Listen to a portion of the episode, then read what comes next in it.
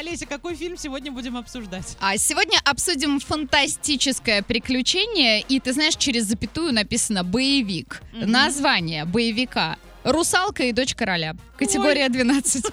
да.